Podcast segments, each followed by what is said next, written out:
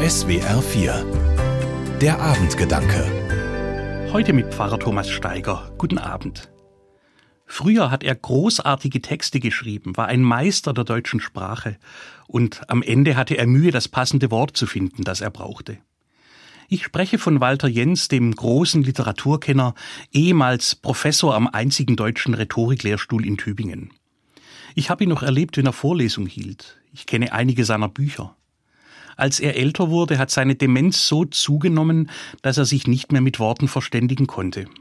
Das ist schlimm, habe ich mir gedacht, bei ihm wohl sogar tragisch, weil von der Gewandtheit mit Worten umzugehen gar nichts mehr übrig geblieben war.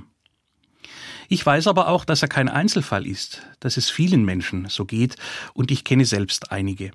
Es fängt fast immer so an, dass man es erst kaum bemerkt. Die betreffende Person wird langsamer, sucht länger nach dem richtigen Wort, kann einen Zusammenhang nicht mehr so leicht herstellen. Oder sie kann sich an eine Sache partout nicht erinnern, von der sie früher geschwärmt hat. Gerade war noch die Rede von etwas, schon kann sich der oder die Betreffende nicht mehr erinnern.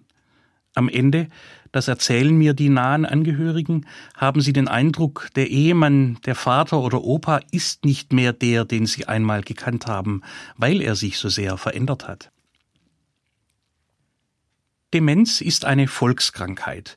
Viele ältere Menschen sind davon betroffen, wie von Herzschwäche, einem Hüftschaden oder Arteriosklerose.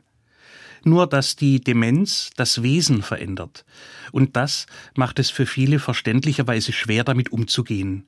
Wenn die Frau, mit der man 40 Jahre zusammenlebt, plötzlich so anders reagiert, wenn sie sich nicht mehr an das Schöne erinnert, von dem man zehren wollte, gerade jetzt im Alter, wenn der gemeinsame Radius immer kleiner wird.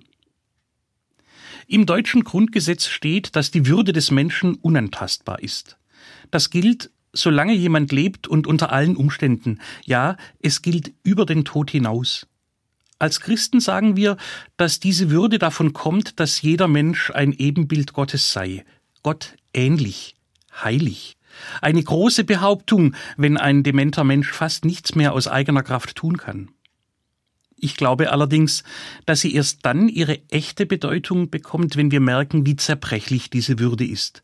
Sie besteht eben nicht darin, dass einer höchst begabt war oder sich im Laufe des Lebens große Verdienste erworben hatte. Unsere Würde steckt im tiefsten Inneren unserer Person. Sie liegt nicht in unserer Hand. Da gibt es kein mehr oder weniger. Sie gehört, wie unser ganzes Leben, am Ende Gott.